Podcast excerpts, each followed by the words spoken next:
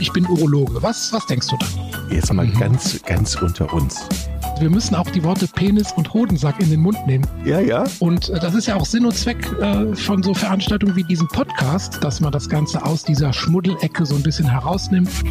Ja, herzlich willkommen zu einer neuen Folge äh, Pinkelpause. Heute äh, darf ich mal die Folge moderieren. Mein äh, Kollege Jochen hat sich, wie ich finde, einen äh, wohlverdienten Urlaub gegönnt. Und ähm, ich habe heute zwei interessante Gäste mal wieder. Und zwar habe ich ähm, die beiden ähm, unter anderem auf dem Kongress in Stuttgart kennengelernt. Das ist einmal der Dr. Ronny Reimann ähm, und äh, der Herr Franz Günther Runkel, der äh, die beiden betreuen eine Zeitschrift äh, von, ähm, ja nicht von Urologen, sondern von den beiden für Urologen und zwar für Urologen aus Klinik und Praxis. Und diese Zeitschrift heißt Uroforum. Ähm, sehr interessant, gibt es seit äh, über zehn Jahren. Und äh, ja, ich habe mich mit den beiden, eben weil sie keine Urologen sind, natürlich unterhalten, wie denn so die Sicht als primär Außenstehender auf die Urologie so ist. Und ähm, ja, wir wollen gerne so ein bisschen über diese Zeitschrift sprechen, ähm, das, was äh, die Zeitschrift den Urologen vermittelt. Und wir wollen auch gerne so eine kleine Kongressnachlese machen, was von dem Deutschen Urologenkongress jetzt für die Hörer, für ähm, die, den interessierten Laien hängen bleibt und äh, was das vielleicht dann doch in der Zukunft in der Urologie Veränderungen geben wird. Also dann begrüße ich nochmal herzlich den Herrn Reimann. Hallo, Herr Reimann. Hallo, hallo, Herr Dr. Pies. Und den Herrn Runkel. Hallo, Herr Runkel. Grüße Sie, Herr Pies. Hallo. Ja. Ähm, wir fangen vielleicht mal mit, mit Ihrer Zeitschrift an, das Uroforum. Herr Runkel, Sie sind ja, also ich muss das vielleicht nochmal kurz einordnen. Der Herr Runkel ist praktisch ein, ein Urgestein der Urologie. Also ich kenne ihn schon, wir haben festgestellt im Vorgespräch, dass wir beide schon über 20 Jahre in der Urologie ähm, tätig sind und er aber ein ausgebildeter Journalist ist, primär mit der Urologie gar nichts zu tun hatte, aber mittlerweile wahrscheinlich jede Facharztprüfung bestehen würde. Wie sind Sie zur Urologie gekommen? Wie ist das alles entstanden, Herr Runk? Ja, also ob das, ob das so der Fall wäre, ob ich jede Facharztprüfung bestehen würde, wei weiß ich nicht. Also äh, ein bisschen, bisschen Bescheidenheit sollte man da auch noch wahren. Ja, also äh, bin eigentlich von, von Haus aus äh, Geisteswissenschaftler, also weder Mediziner noch Naturwissenschaftler. Ähm, und habe dann nach meinem äh, Studium hier in Köln äh, ein Volontariat gemacht bei der, bei der Kölnischen äh, Rundschau als äh, Redakteur an Tageszeitungen, bin dann auch übernommen worden, war ungefähr acht Jahre lang Redakteur, teilweise äh, in der Eifel, in, in, in Gemünd, äh, im Kreis Euskirchen und danach äh, in äh, Leverkusen in der dortigen äh, Stadtredaktion. Und dann passiert da was Eigenartiges. Äh, also ich hatte mich immer schon ein bisschen umgeguckt nach anderen Tätigkeitsfeldern, weil so nach 10, 15 Jahren äh, Tätigkeit im Lokaljournalismus, Schreiben fürs Lokale, jetzt wenn man mal die Studentenzeit mit, äh, mit einbezieht, kommt irgendwann der Gedanke, ach ja, jetzt bist du an dem Punkt hier, aber große Entwicklungen hast du jetzt eigentlich nicht mehr vor dir. Äh, kannst vielleicht noch Redakteur werden, wenn du ganz glücklich bist, dann wirst du auch Redaktionsleiter, aber äh, große inhaltliche Entwicklungen sind eigentlich nicht mehr möglich. Deshalb hatte ich so instinktiv immer geschaut, was, was gibt's denn sonst noch so? Und dann äh, kam ich auf äh, eine Anzeige aus dem Biermann Verlag. Äh, Dr. Hans Biermann, äh, Verleger hier aus, aus Zülpich, äh, der damals eine Reihe von Fachzeitschriften aufbaute und zwar dezidiert mit dem Fokus auf ähm, Berufspolitik. Äh, und er rief eines Tages an äh, und hatte meine Bewerbung bekommen und fragte, hätten Sie nicht Lust, sich mal mit der Oologie zu befassen?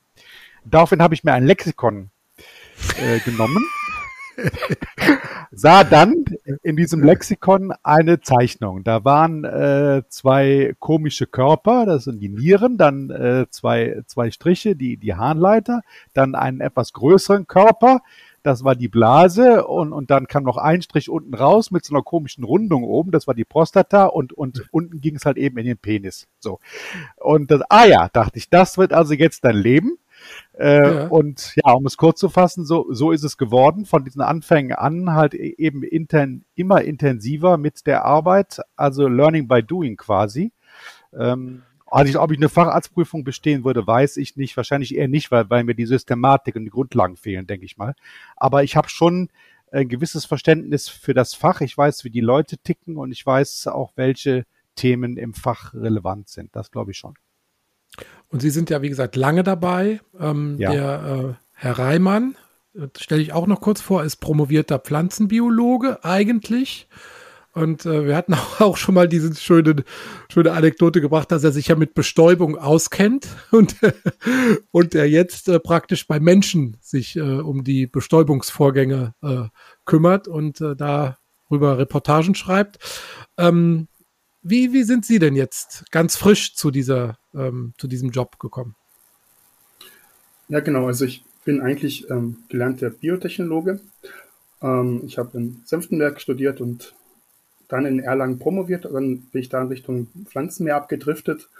Hm. Und ähm, da halt Uni irgendwie schwierig ist, da ist immer so ein bisschen Bottleneck dann irgendwann. Das heißt, sind wenig Stellen für viele ähm, Absolventen habe ich mich eine Alternative umgeschaut und habe anderthalb Jahre auch ähm, Lehrbücher gemacht als Redakteur und bin dann jetzt Anfang des Jahres ähm, zu den Fachverlagen gekommen. Ist halt, ähm, also Medico Oberfranken ist hier eine mhm. Größe in der Region, die haben eben auch eine Sparte Fachverlage und da ist gerade eine Stelle frei gewesen als Redakteur beim Uro-Forum. Mhm. Und genau, das war eben interessant am Anfang. Also die die, ähm, die mich da geworben hat, oder die, die Personalmanagerin hat dann auch gefragt, ob das nicht ein bisschen komisch ist und so, aber ich hatte mich dann im Vorfeld schon, also ist ein wichtiges Thema und so und konnte damit dann punkten, dass ich mich schon ein bisschen auseinandergesetzt hatte mit dem Thema. War denn da eine große Hemmschwelle, sozusagen zur Urologie zu kommen? Weil die, die mm. Urologie oft so ja, man, ein bisschen. Hat, ähm, hm. ja. Also es, hatte ja die Frage von der Personalerin irgendwo auch schon impliziert. Mhm. Ähm, ja, also ich hatte ein bisschen Kontakt mit der Urologie. Ich war einmal im Urologen und es war ein Wartezimmer voller alter Männer. Mhm. Also mhm. das war auch mein Bild von der Urologie bis dahin. Ja. Mhm. Aber ich dachte, es ist trotzdem eine wichtige Sache. Mhm. Und ähm, Medizin im Allgemeinen hat mich ja auch interessiert. Und nee, also es war jetzt nicht nichts so Schmuddeliges, auch wenn es vielleicht die ähm, das, also der Anleiter und so, das schon ein bisschen ja, mit Abfallprodukten zu tun hat irgendwo, ne? aber es ist jetzt nichts, war nicht so groß meine Hemmschwelle. Jetzt habe ich mal geguckt, ähm, Sie produzieren zehn Hefte im Jahr. Das ist ja Wahnsinn. Ne? Also nebenbei noch eine Homepage betreuen, ein Newsletter herausgeben. Der Herr Runkel macht noch einen Podcast auch, Runkels Uroskop. Ähm, also das ist ja das ist ja schon eine irrsinnige Arbeit. Also ich produziere einmal in der Woche einen Podcast und äh, bin damit schon ganz gut beschäftigt. Aber wenn ich mir jetzt überlege, ich müsste zehn komplette Hefte ähm, redaktionell begleiten, Herr Runkel, wie, ähm, wie macht man denn sowas? Ja, man braucht schon äh, eine gewisse Routine. Ich glaube, da, das ist schon ganz wichtig. Äh, und man muss dranbleiben. Ne? Also es ist, es ist äh, sicherlich schwierig. Also äh, zum Glück haben wir eigentlich nie das Problem gehabt, äh, einen Mangel an Autoren zu haben. Also eigentlich ist es so, dass viele Urologen sehr gerne äh, fürs Oroforum schreiben und dem Oroforum erscheinen. Mhm. Ähm, und äh, deshalb füllt sich ein Teil des Heftes sozusagen immer auch von, von selbst. Mhm. Äh, sag mal, die zweite Hälfte ist natürlich trotzdem dann äh, sehr, sehr viel Arbeit. Also ich war, kann die Frage auch nicht so richtig beantworten. Äh, es ist schon, es ist schon so, ich glaube, das kann der Ronny auch bestätigen, dass es, dass es sehr viel, sehr viel Arbeit ist und dass man einfach versuchen muss, sehr strukturiert vorzugehen und es möglich auch, möglichst auch ein System, was man der Arbeitsorganisation auch durchzuhalten, denn sonst äh, wird es, wird es eng. Mhm. Ja. Und sie haben sich das so ein bisschen aufgeteilt. Äh, sie sind ja traditionell eher für die politischen Sachen zuständig, ne? Herr Runkel, habe ich immer so wahrgenommen. Ja, und ähm, ich glaube, äh, Sie, Herr Reimann, machen eher so die äh, Themen rund um Diagnostik und Therapie in der Urologie. Ne? Genau, das wären so die Schwerpunktverteilungen im Moment, genau. Ja. Wenn ich jetzt mal so dumm fragen darf, ähm, wie nehmen Sie denn so die Urologie in der Außendarstellung wahr? Mussten wir an dem Bild des Urologen für die Allgemeinheit noch was äh, verbessern, verändern können?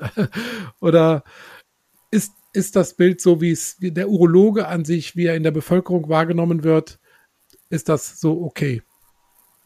Ja, also Ronny hat es ja im Prinzip eben schon gesagt, als er den ersten Kontakt hatte, dachte er spontan an, an alte Männer und viel Urin. Mhm. Äh, und das ist ja in der Tat immer, also äh, da die Hemmschwelle gewesen, die zur Öffentlichkeit besteht. Mhm. Ja, also einmal der Name an sich äh, mhm. äh, ist, finde ich, äh, etwas kryptisch für, für Menschen. Also mhm. Frauenarzt zum Beispiel versteht jede Frau sofort. Mhm. Da weiß sie ganz genau, was, was gesagt ist. Was der Urologe nun äh, rein vom Wort her eigentlich tut, ist dem Normalmenschen ja gar nicht äh, transparent, mhm. wenn er nicht so viel mit Medizin äh, zu tun hat. Insofern war das schon so, dass alte Männer und, und Urin und vielleicht noch ein bisschen Sperma, äh, das waren so die Sachen, die, die halt eben normalerweise äh, Korthose, sind. ja. Und Kort, ja, also ein etwas altfränkisches Aussehen, sag ich mal mhm. so, es war schon irgendwie, äh, gehörte irgendwie zum, zum Bild dazu. Mhm. Äh, und irgendwie hatte man das Gefühl gehabt, äh, Computer gibt da auch nicht, also äh, äh, mhm. Nachrichten oder Datenübermittlung okay. per reitendem Boten. Äh, also so. Aber ich glaube schon, dass sie in den letzten Jahren sehr viel geändert hat, auch vollkommen zu Recht, weil das ist ein, ein hochspannendes Fach, was absolut absolute Hightech zu bieten hat, wenn man an mhm. Diagnostik, wenn man an Operationstechnik mhm. denkt, was im medikamentösen Bereich die allermodernsten äh, medikamentösen Therapien beinhaltet und generell unterm Strich immer eine Kombination aus operativen und und konservativen Methoden darstellt. Also vielseitiger kann ein Mediziner kaum arbeiten als, als in der Urologie. Äh, mhm.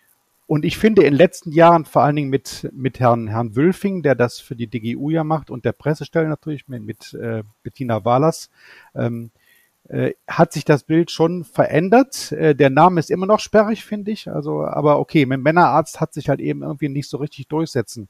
Na, ist äh, ja auch falsch, weil wir haben ja auch die Frauen mit ihren. Eben, äh, ja, es ist auch, genau, ja, es ist, ja, also eigentlich müsste man einen ganz neuen. Besseren.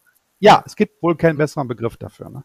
Mhm. Aber das Image an sich hat sich in jedem Fall gewandelt. Es ist offener geworden. Ich glaube, schon mehr Leute haben verstanden, was das, was das für ein vielseitiges und spannendes Fachgebiet ist. Und ein Zukunftsfach, ne? weil wir praktisch Absolut. bei jeder Entwicklung, die es momentan in der Medizin gibt, auch mitmischen. Ne? Das fängt an bei der Molekularbiologie, ja. künstliche Intelligenz, äh, Digitalisierung, äh, telemedizinischen Beratungen. Ähm, das sind, äh, Virologie spielt mittlerweile auch eine große Rolle in der Urologie. Also da sind tatsächlich Zukunftsthemen, der, denen wir uns alle annehmen. Also es ist ja nicht so, dass wir einfach nur das machen, was wir schon immer machen äh, und alles andere ausblenden, sondern dass ähm, wir neue Trends durchaus annehmen. Und äh, da sind wir vielleicht auch schon direkt bei unserem Hauptthema heute, bei dem Urologenkongress. Das ist ja für Sie auch so ein ähm, ja, wahrscheinlich so ein, so ein äh, Hauptereignis im Jahr. Ne, die Berichte rund um den Urologenkongress. Wie haben Sie den Kongress wahrgenommen, Herr Reimann? Also ich, es war erstmal der, der ähm, erste richtige Kongress seit Jahren, auf dem ich war. Mhm. Und ähm, es war einfach riesig. Ne? Es war die, äh, groß im Sinne der ganzen Menschenmassen, die dort waren. Es waren ja 400.000 Teilnehmer zeitweise. Mhm. Und ähm, natürlich mit ganzen Corona-Maßnahmen und so, es war echt gut organisiert.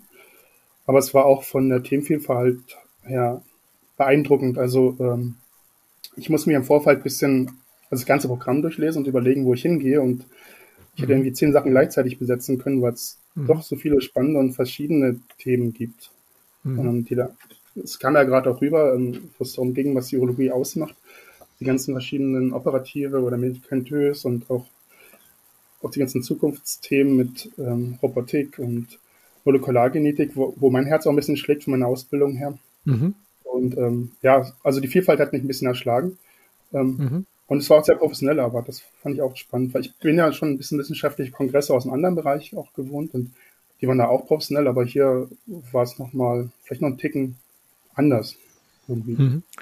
Und haben Sie irgendeine eine Kernbotschaft sozusagen mitgenommen oder sind das viele kleine Mosaiksteinchen, die Ihnen so haften geblieben sind? Ich glaube, es geht mehr Richtung Mosaiksteine tatsächlich. Also das. Große mhm. ist halt, ähm, dass, dass sich mein Eindruck, den ich jetzt das halbe Jahr gewonnen hatte im Vorfeld, dass die Urologie ein sehr vielfältiges Fach ist mhm. und ähm, sehr modern, dass sich das bestätigt hat. Mhm. Ähm, auch mein Eindruck von den, Entschuldigung, von den Urologen, dass ähm, was ja auch interessant, also eine interessante Arztgruppe ist, die sind ja schon, also ich komme sehr gut klar mit Urologen, habe ich festgestellt. Mhm. Ähm, die sind meistens sehr witzig und ähm, auch mh, unprätentiös, sehr unkompliziert mhm. in der Handhabung. Und ähm, das hat sich da auch wieder bestätigt. Also das ist so das Große und dann viele kleine Puzzle, also viele kleine so auch Aha-Momente. Mhm. Herr Runkel, Sie kümmern sich ja vorwiegend immer um die Politik, also was ja. spielt sich auch in den urologischen Verbänden hinter den Kulissen ab. Ich glaube, dass das jetzt vielleicht für unsere Zuhörerschaft jetzt nicht so von so ganz großem Interesse ist, äh, wie jetzt der Verband der niedergelassenen Urologen mit dem äh, Verband der Klinikärzte und so weiter äh, kooperiert oder auch nicht und was sich da so tut.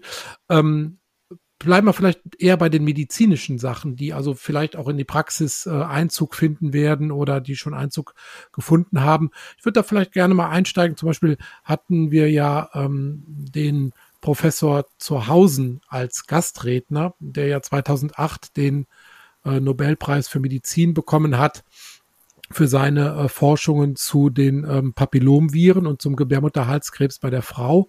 Und da war ja eigentlich ganz klar, dass äh, Viruserkrankungen ähm, sozusagen Vorläufer sind, mögliche Vorläufer von Krebserkrankungen oder umgekehrt formuliert, dass möglicherweise mehr Krebserkrankungen, als wir das heutzutage wahrnehmen und wissen, als Infektionsfolge von vir viralen oder bakteriellen Infektionen äh, sind. Und ich glaube, da fangen wir jetzt auch mh, an, so ein bisschen nachzudenken, ähm, welche Rolle spielt denn überhaupt die Virologie innerhalb der Urologie. Nehmen Sie das auch so wahr? Ja, absolut. Also äh, es geht eigentlich ja äh, praktisch gesprochen um das Thema Impfen. Ähm, mhm. Das war ja eigentlich äh, traditionell nie so ein Feld, auf dem sich die Urologen jetzt besonders aktiv be äh, betätigt haben. Ist mhm. aber in den letzten Jahren sehr stark angestiegen, vor allen Dingen durch, durch die HPV-Impfung, was Sie was Sie sagten, also äh, Peniskarzinomvorsorge, äh, gerade auch bei, bei Jungen, also äh, äh, Jugendurologie als, als, als äh, Teilbereich ist auch sehr, sehr stark in den Vordergrund geschoben worden. Und jetzt während der äh, Corona-Pandemie äh, haben ja auch durchaus einige Urologen auch sich am Impfen beteiligt, mhm. was ich auch sehr gut finde. Äh, also Sie haben vollkommen recht, Virologie ist auf jeden Fall ein, ein Bereich, der in den letzten zehn Jahren vielleicht äh, äh, viel größere Fortschritte in der Urologie gemacht hat als zum Beispiel BPH-Therapie. Mhm. Genau. Und mir ist noch aufgefallen, ähm, wenn man so über den Kongress gegangen ist, dass auch, sagen wir mal, nicht die rein medizinischen Themen nur behandelt wurden, sondern dass zum Beispiel auch Aufklärungskampagnen ähm, stärker in den Vordergrund rücken. Die wir, früher haben wir einfach einen äh, Medizinkongress gemacht, die äh, medizinischen Themen ausgetauscht und das dann versucht in die Praxis umzusetzen. Mittlerweile ist das eher so ein interaktiver ähm, Kongress geworden, der auch Patienten mit einbindet und äh, zum Beispiel stand vor dem Kongress ein großer Truck ähm, mit, einem, mit einer Kampagne zur Blasenkrebsvorsorge, äh, Früherkennung. Ähm, oder es gab einen Stand äh, von einer jungen Organisation, die Männer dazu motiviert, ähm, Hodenkrebs äh, Früherkennung zu betreiben. Und ähm, das sind, finde ich, Sachen, die einigermaßen neu sind. Äh, der, also, also dieser äh, Bereich Aufklärung, Awareness ähm, jetzt doch auch mehr bedient wird. Herr Reimann. Ist das so? Oder äh, das können Sie wahrscheinlich so rückblickend, weil Sie zu frisch in der Urologie sind, noch nicht beurteilen? Ne? Die Zeitschiene fehlt mir da ein bisschen, aber ich, mir ist es positiv aufgefallen, auf jeden Fall, dass mhm. ähm, solche Angebote da waren. Mhm. Genau. Jetzt, jetzt, hatten Sie, Herr Runkel, das, im, im, Vorges ja. Ja, ja. im Vorgespräch also mal, mal. Ja, bitte. Es ist beim, beim, äh, beim PSA-Wert ja auch so ein, ein Thema seit langem mhm. schon, inwieweit mhm. äh, Urologen Aufklärung betreiben sollten, ob das gut oder schlecht ist. Äh, mhm.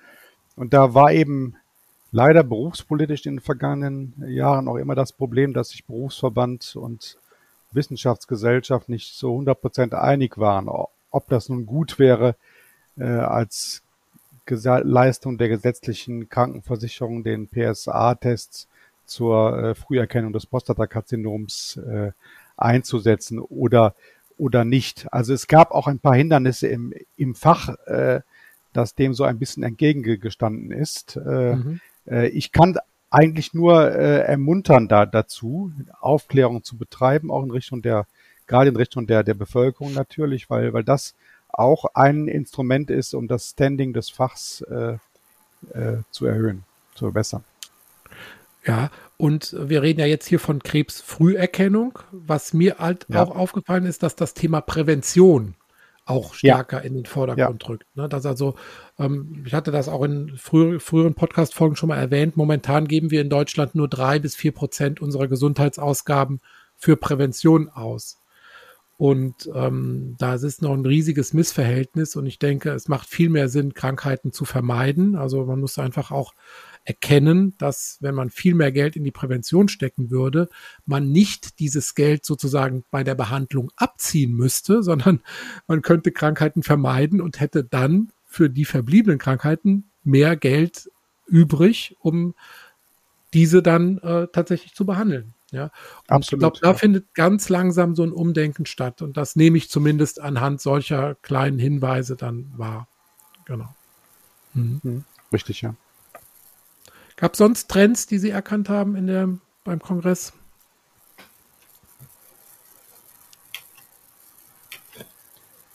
Also ich fand ganz spannend so eine, eine Podiumsdiskussion zu, also der dieser unkritischen Prostatavergrößerung, wenn das abgetragen werden muss. Da hat ja die Pinkelpause ja auch schon ein ja. paar Folgen gehabt zu verschiedenen Techniken. Ja. Also kann mich an der Stelle auch gleich als Fan nochmal der Pinkelpause outen. ähm, genau. Vielen Dank. Ja, wir haben, uns, auch schon, geholfen, wir haben auch. uns auch schon Cartoons zukommen lassen. Das finde ich natürlich super. Der Herr Reimann ist nämlich, das kann ich ja noch mal kurz einfließen lassen, äh, nebenbei auch noch äh, hobbymäßig äh, Zeichner, Cartoonist. Und ähm, da erscheinen dann auch auf der Homepage und ich glaube auch in Zukunft in einzelnen äh, Ausgaben dann Cartoons von ihm und die sind tatsächlich auch sehenswert. Ja. Vielen Dank, ja. Also genau, momentan erscheinen sie noch im Newsletter und auf der Homepage und wie die Heftausgaben zu mal schauen. Freue ich mich drauf. Ja. Wie es angenommen wird. Ja. Genau, das war, war ein bisschen notwendig, um die Urologie ein bisschen zu verarbeiten, die ganzen Eindrücke, die schlimmen Bilder. die schlimmen Bilder? mit, ja, die schlimmen Bilder mit schönen Bildern sozusagen. Ah, sehr schön. Ähm, genau. Ja, wo waren wir? Beim Podium waren wir, genau. Beim Podium, ja. Wir haben noch ein paar kurze Schlenker gemacht. Ähm, ja. Nee, also wo einfach mal da verschiedene Experten von verschiedenen Methoden, um diese Prostatavergrößerung abzutragen, da zu Wort gekommen sind bei verschiedenen Fällen. Das fand ich ganz interessant, mal die so gegeneinander zu vergleichen, weil es immer noch so wenig Evidenz in dem Bereich gibt. Ne? Also so wenig, man kann so wenig sagen, das ist wirklich gut, weil es natürlich auch schwierig ist, dann wie Studien aufzuziehen bei solchen operativen Verfahren. Aber ähm, das fand ich einen ganz guten Ansatz und mhm. ganz interessant. Das wird ja in Zukunft immer schwieriger, denn mit jedem neuen Gerät, was auf den Markt kommt, was in irgendeiner anderen Form die Prostata behandelt, mit irgendeiner Energie oder irgendeinem äh, Schneidewerkzeug, mhm. muss man ja praktisch dieses neue Gerät wieder mit den Goldstandards, die bisher existieren, vergleichen. Und also ich sehe das tatsächlich immer, ähm, immer schwieriger, dass man Leuten wirklich empfehlen kann, lass dich mit diesem Verfahren operieren oder mit diesem Verfahren, mhm. weil einfach mittlerweile so viele Geräte auf dem Markt sind und man müsste ja eigentlich jedes Gerät mit jedem vergleichen und das ist ja äh, studienmäßig gar nicht abzubilden, ähm, so dass wir oft in die Position kommen, dass wir dann so ein bisschen aus Erfahrung heraus. Ne? Ja. Ich schicke in die Klinik, da weiß ich, dass die das gut können, dieses Verfahren, mhm. ähm, dass man das gar nicht mehr so an objektiven Kriterien festmacht, sondern mhm. an Verfügbarkeiten und Erfahrungsschatz. Mhm. Herr Runkel, ist das, ist das richtig oder? Absolut, ja. Also gerade, gerade bei, äh, in der BPH-Behandlung, wo wir das Beispiel jetzt angeführt hatten, ja. ist es definitiv so. Vor einigen Jahren galt der, der Greenlight Laser zum Beispiel als absolute äh, Innovation und mhm. Äh, es wurde gesagt, bald äh, wird, wird äh, die benigne Prostatavergrößerung nur noch mit dem Green Dot Laser behandelt.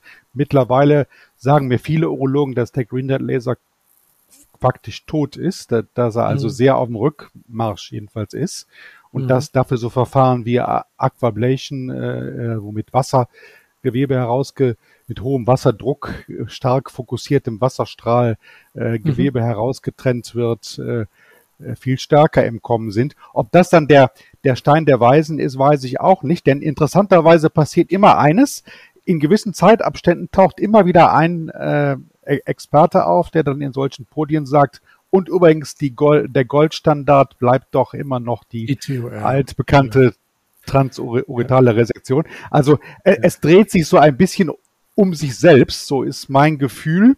Und was da der Fortschritt ist, also gerade im, im Feld BPH, ich glaube, das ist für mich, also in den letzten 10, 15 Jahren, würde ich mal sagen, eines der, wenn man so will, in, in Anführungszeichen jetzt enttäuschendsten Feldern, äh, Feldern in der Urologie, weil zwar sehr viel versucht worden ist, mhm. aber ein wirklicher Fortschritt für die Patienten eigentlich für mich jetzt so aus mhm. erster Hand nicht, nicht, nicht sichtbar geworden ist. Ja, oder zumindest nicht, auch so sehen nicht dokument Ja, nee, das sehe ich nicht ganz so, aber es ist zumindest okay. nicht dokumentiert. Ja, also ja. es mag Fortschritte geben. Ich finde zum Beispiel diese Aqua, Aqua, Aqua-Ablation von der ja. Idee her sehr, sehr gut. Ähm, wir werden das sicherlich auch hier mal vorstellen, aber ähm, ich kann halt die Datenlage noch nicht so ganz dazu einschätzen. Also ich glaube schon, dass sich ja. da viel getan hat in den letzten Jahren, aber es ist halt noch nicht gut dokumentiert oder noch nicht mhm. gut äh, gegen Standardverfahren äh, sozusagen abgeglichen in Studien. Mhm. Ja. Und es braucht natürlich immer auch Zeit, da sind wir bei dem nächsten Thema, bis sich sowas dann auch bei den Kostenträgern durchsetzt. Da ist ja das bekannte Beispiel, das haben wir auch schon mal in der Folge diskutiert, mit dem MRT bei Prostatakrebsdiagnostik. Ja. ja.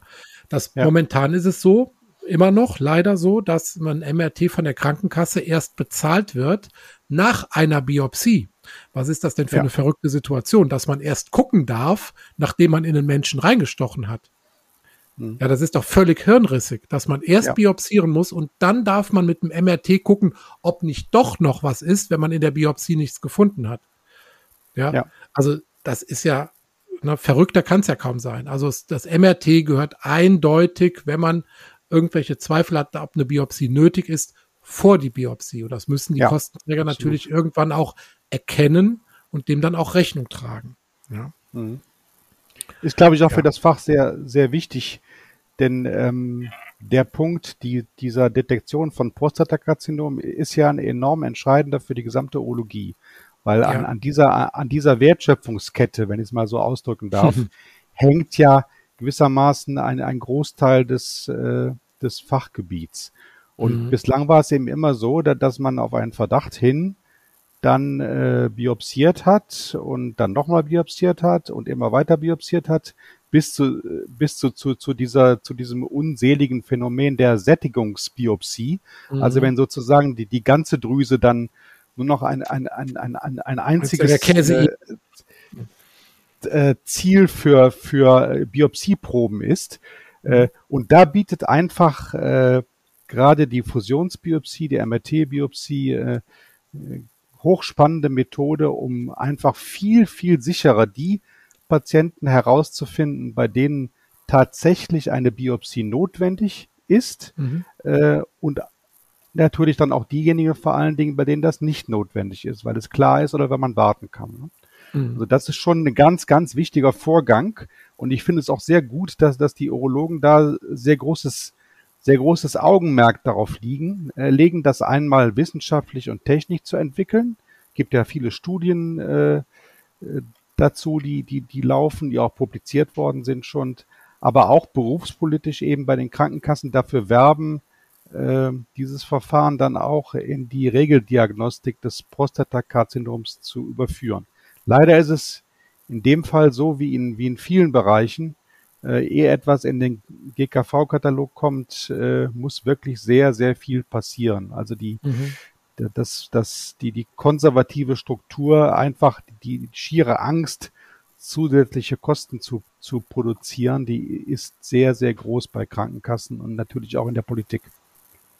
Jetzt sind wir doch bei der Politik gelandet, ne? ja, irgendwie. Kommst ja. dahin irgendwie kommt es da immer hin. Genau. Vielleicht machen wir auch noch mal äh, eine Folge, wo es dann nur um die Berufspolitik geht, weil das ist ja an manchen Stellen ist das ja auch für die Zuhörer wichtig, äh, was jetzt von Kostenträgern übernommen wird und nicht und wo der Zug in Zukunft so hingeht.